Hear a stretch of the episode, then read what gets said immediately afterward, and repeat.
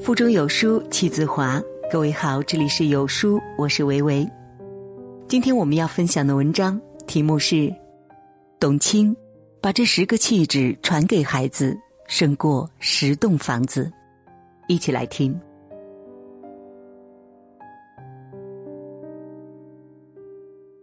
好的父母，并不是给孩子留下多少房产、多少存款。而是言传身教，教给他们终身受用的习惯，从小养成孩子最珍贵的气质。这十个气质是二零一九年送给孩子最好的礼物。第一，坚持阅读。古人云：“书中自有黄金屋，书中自有颜如玉。”阅读就像吃饭、睡觉一样，是人的一种生活方式。五谷喂养躯体，书籍滋养精神。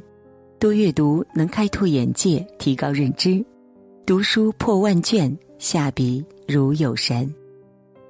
董卿说：“你在读书上花的任何时间，都会在某一时刻给你回报。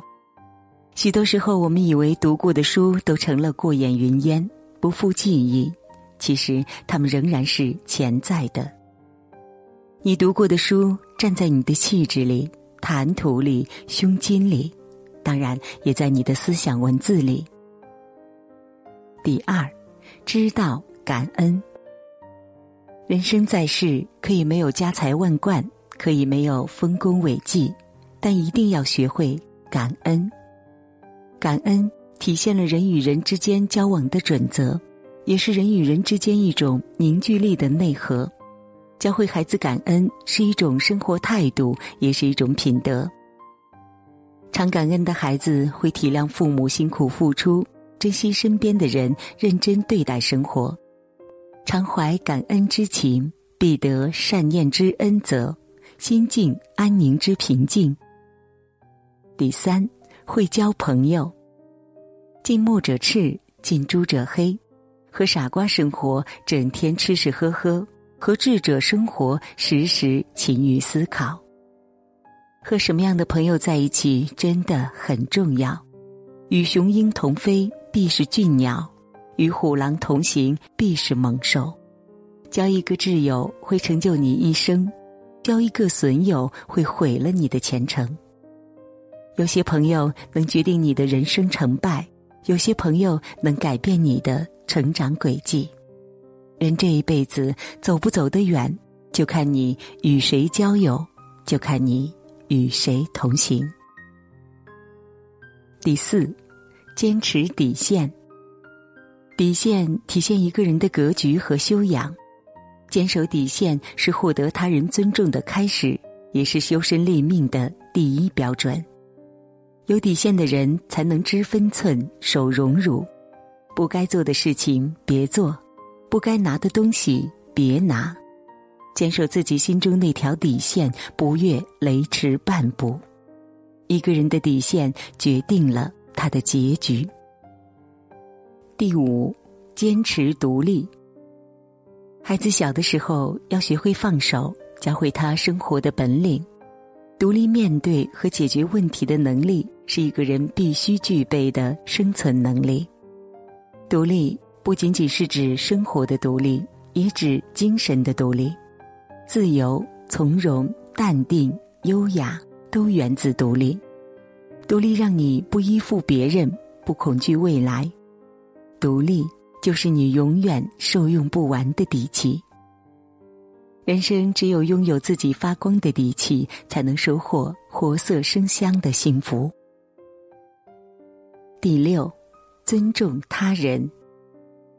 爱人者，人恒爱之；敬人者，人恒敬之。人与人是相互的，想赢得他人的尊重，首先要尊重他人。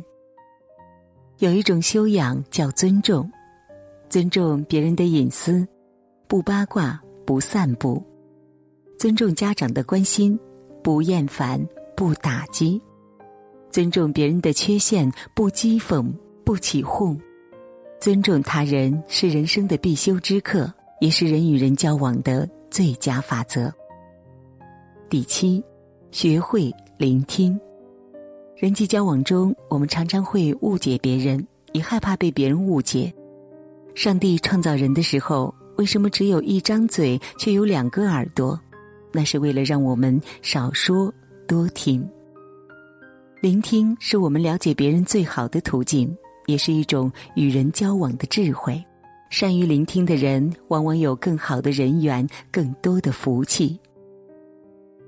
第八，背后说别人好话。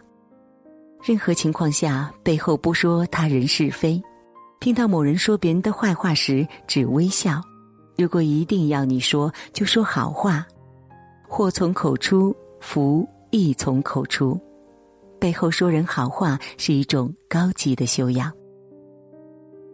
第九，保重身体。这个世界上最脆弱的是生命，人最大的错觉是来日方长。身体是幸福的本钱，记得善待它。无论多忙，记得吃早餐，早睡早起，少熬夜，多运动，是不变的信条。有一个好的身体，才有一个更好的未来。第十。喜欢自己。每个人都不可能完美无缺，只有从内心接受自己、喜欢自己、坦然的展示真实的自己，才能拥有更成功、快乐的人生。也许很多时候并不是那么喜欢自己，但很多时候你要学会接受自己。没有人是百分之百完美的，期待别人完美是不公平的，期待自己不完美。更是喜欢自己，从与自己的缺点和平共处开始，去拥抱自己的优点。你发自内心的喜欢自己，别人才会欣赏你。美好的清晨，感谢您的收听。在这个碎片化的时代，你有多久没读完一本书了呢？长按扫描文末二维码。在有书公众号菜单免费领取五十二本共读好书，每天有主播读给你听。好了，这就是今天跟大家分享的文章。听完之后，不知道您是否有所感悟呢？欢迎在留言区抒发自己的感想。我是维维，我们下期再见喽。